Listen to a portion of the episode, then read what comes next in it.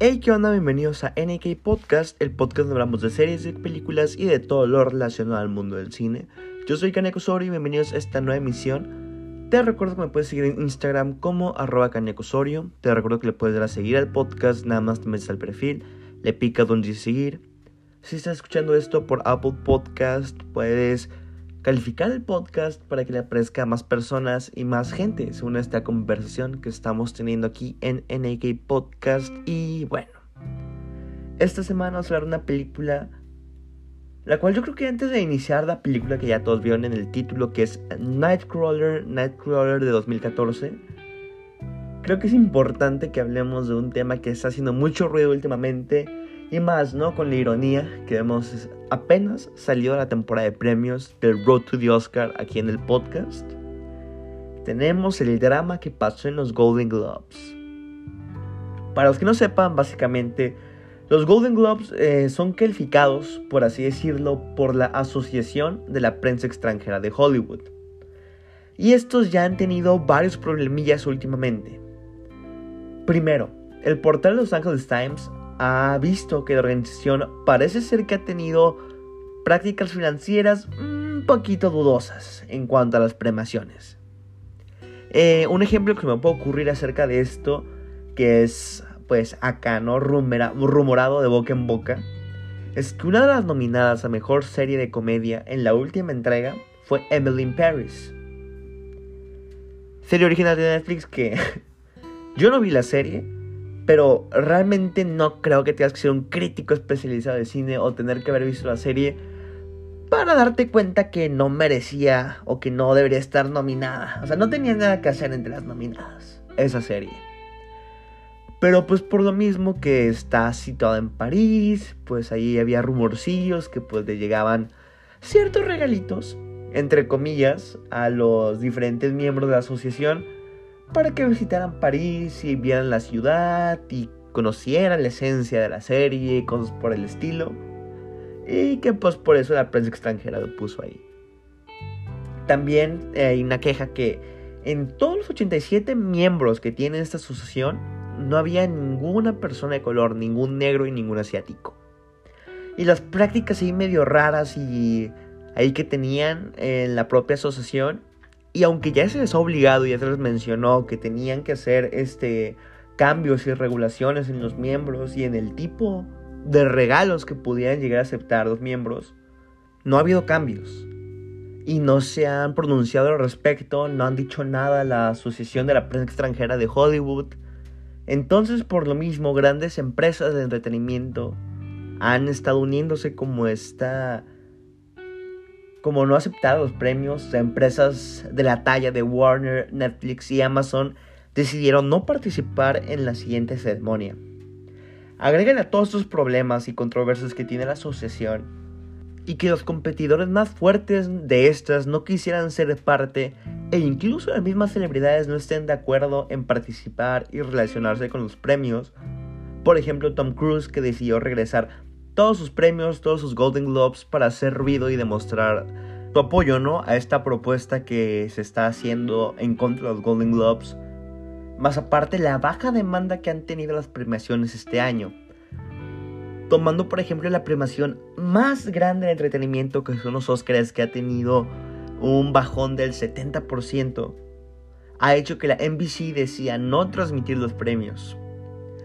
Yo creo que habrá que ver qué pasa y cómo es que se va desarrollando todo esto, pues considerando que acabamos de terminar el road to the Oscar, pues aún es muy pronto para que pues acabe de pasar el evento más importante, falta como un año todavía, hay que ver cómo se desarrollan las cosas, qué postura después de todas estas declaraciones toma la Asociación de la Prensa Extranjera de Hollywood, qué planean hacer al respecto.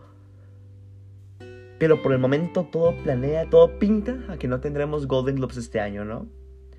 Y yo creo que es el, el hecho que Tom Cruise haya decidido regresar todos sus premios como que demuestra como lo fuerte, ¿no? Porque los Golden Globes solían ser hasta hace menos de un año uno de los premios más respetados al momento de pues de, así el segundo premio más respetado en cuanto a cine, yo diría, a nivel comercial. Muchas películas cuando un actor no gana un Oscar en lugar de, de poner, no sé, en el comercial de una película, en lugar de poner Academy Award winner, si el vato fue nominado a un Golden Globe, ponían Golden Globe winner and Taron Egerton, por ejemplo, ¿no? Que ganó el Golden Globe por Rocketman. Entonces, pues es muy chistoso, ¿no? Este poco irónico que aquí en el podcast hace dos episodios acabamos de terminar Road to the Oscar y ahorita nos estamos quedando sin uno de los premios más importantes para el siguiente año. Entonces, hay que ver qué pasa. Este mundo de entretenimiento cambia cada cinco minutos, las posturas este, cambian constantemente, entonces hay que ver pues, cómo se va desarrollando esto, ¿no? Pero bueno, ahora sí, volviendo a Nightcrawler, esta película del 2014 que, pues bueno, hablando ya del 2014, qué buen año fue para el cine el 2014. Con películas como Whiplash, Birdman, el Grand Budapest, eh, Grand Budapest Hotel, La teoría del todo. Y esta película que, que no la había visto, pero yo ya sabía antes de ver la película que era de las películas como imperdibles y buenísimas. Especialmente siempre me salía en una de las escenas de la película, que es como a media película, me salía en movie pages en Insta y en post como cinco veces que los actores fueron muy lejos para una escena o top 5 best performances of an actor in the last 10 years o cosas por el estilo pues. Y ya pues e, este domingo estábamos eh, viendo qué película veíamos, hay una reunión familiar, ya era nochecita. Y estábamos ahí hablando de películas y como películas acá clásicas importantes. Y ahí eh, mi carnal me pregunta, ¿no has visto El Padrino? ¿No has visto X películas? Y películas importantes para el mundo del cine que yo realmente no he visto.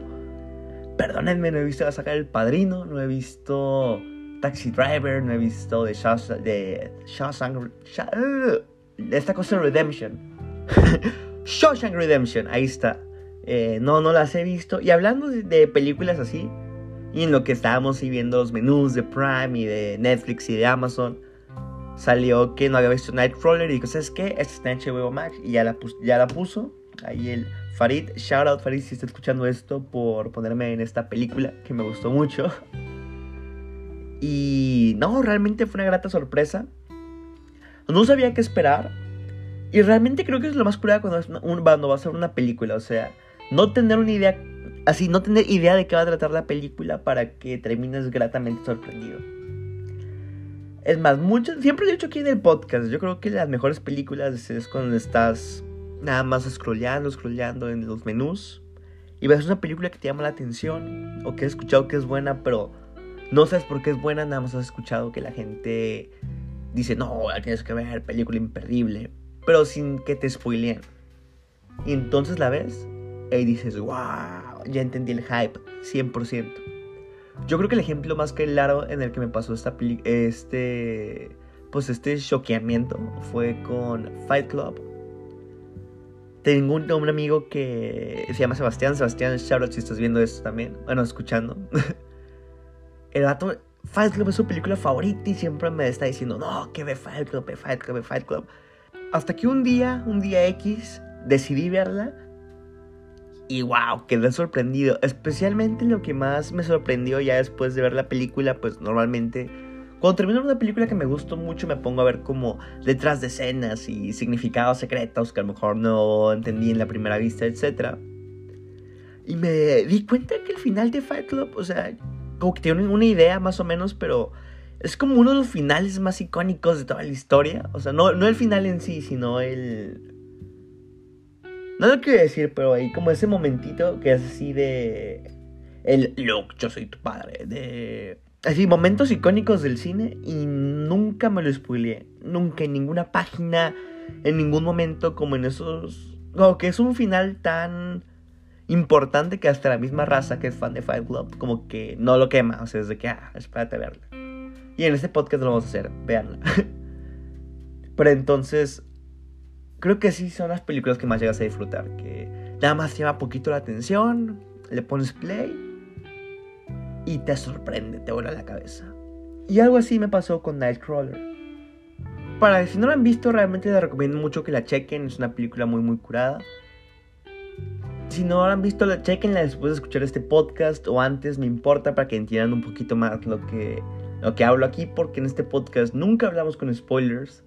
Eh, la película la pueden rentar en Amazon Prime, la pueden rentar en Apple, en iTunes, está aquí en México en plataforma de streaming, está en HBO Go. Si ustedes de maneras que no mencionaremos aquí, VPN, tienen HBO Max, también está allá. Y les recomiendo mucho, mucho que la chequen. Pero pues aquí siempre damos una pequeña sinopsis de qué trata, para que todos estemos en contexto. Y bueno, básicamente la sinopsis de Nightcrawler es la historia de un joven que descubre el mundo del periodismo freelance en un ambiente nada seguro para esta profesión. El mundo criminal de la ciudad de Los Ángeles, en California.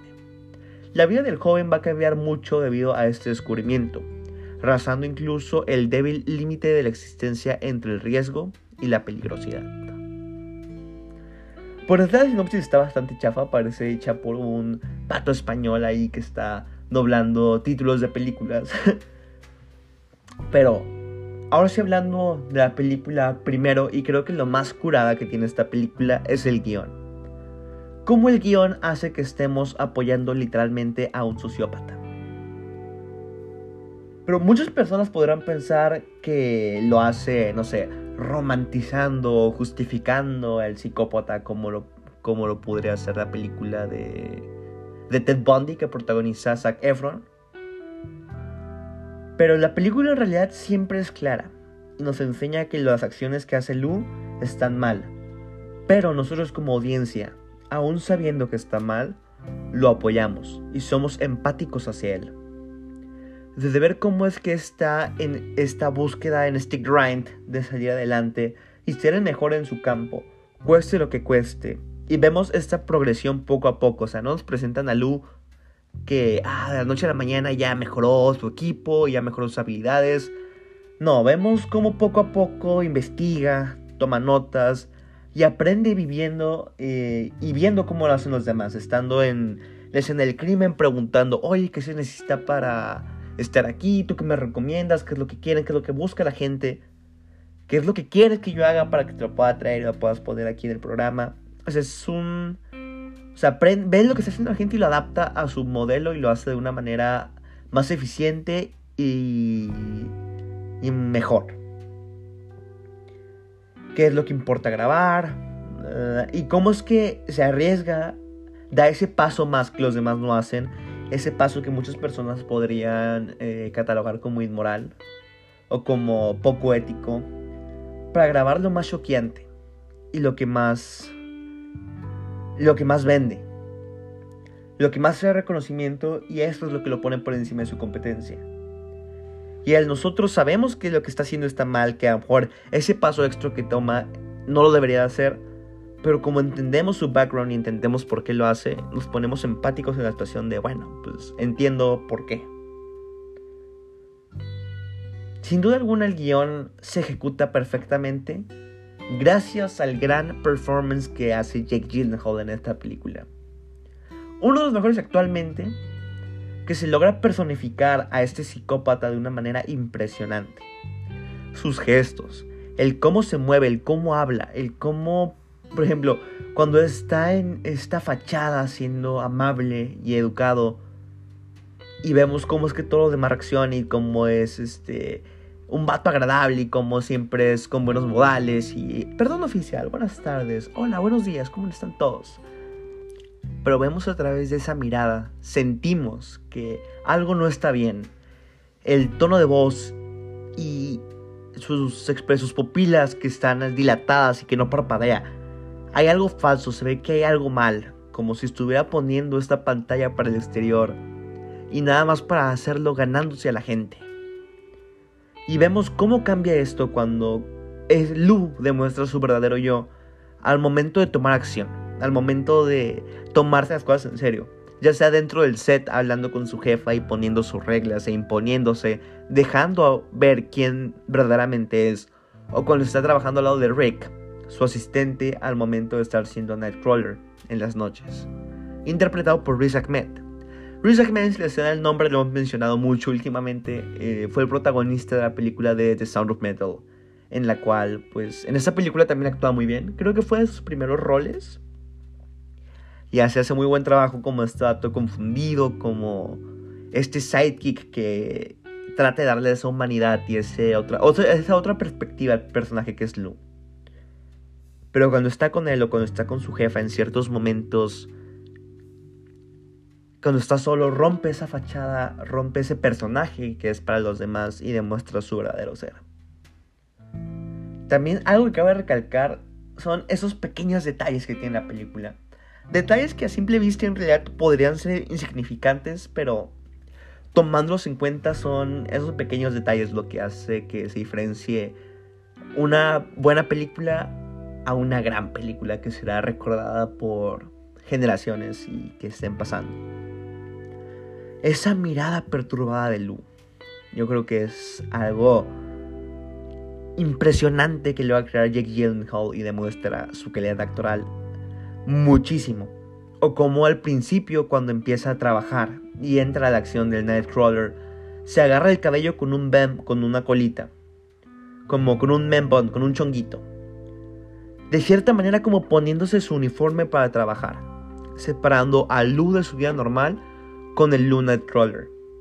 Hasta que en un punto, ya casi al final de la película, deja de hacerlo, deja de ponerse su chonguito como que se queda con su cabello normal. Dándonos una demostración visual que se ha convertido en uno mismo. El Lu Nightcrawler y el Lu normal. Ya no, ya no hay una diferencia, ya no hay algo que... Esa pequeña moralidad que podría haber o ese juicio, esa lealtad ya no existe y ahora nada más son uno solo. Y esto es una teoría, es algo como yo entendí la película, algo que visualmente me hizo ruido también hay una escena a, a punto, como siendo casi casi el clímax de la película, en el cual Lu deja de parecer un personaje y parece ser como esta, esta identidad, este, esta cosa de caos, este Nightcrawler, esta mirada perdida, pero como con odio y rencor. No es que explicar mucho de la escena, pero viéndola en el contexto te quedas de que te roba el aliento. y el final de la película, mientras pasaba, yo podía sentir que ya estábamos llegando al final. Pero realmente no pensaba que fuera a terminar así. Dije, no, o sea, siento que este es el final, pero no creo que termine así. Y... Sí termina así. Vi que mucha gente, bueno, distintas críticas, distintas personas calificaban a la película como la anti-feel good movie. Y creo que tienen completa razón. Y eso es el cine, a final de cuentas. Recordemos que el cine no siempre nos tiene que dejar un buen sabor de boca. El cine no siempre nos tiene que dejar con un final feliz, con el final, un final satisfactorio. El cine nos tiene que hacer sentir, de hacer nos sentir, nos tenga que sentir odio o que sintamos, no sé, resentimiento, que sintamos tristeza, que sintamos un vacío. A final de cuentas, eso es lo que logra. Y la película hace un muy, muy buen trabajo al dejarnos ver que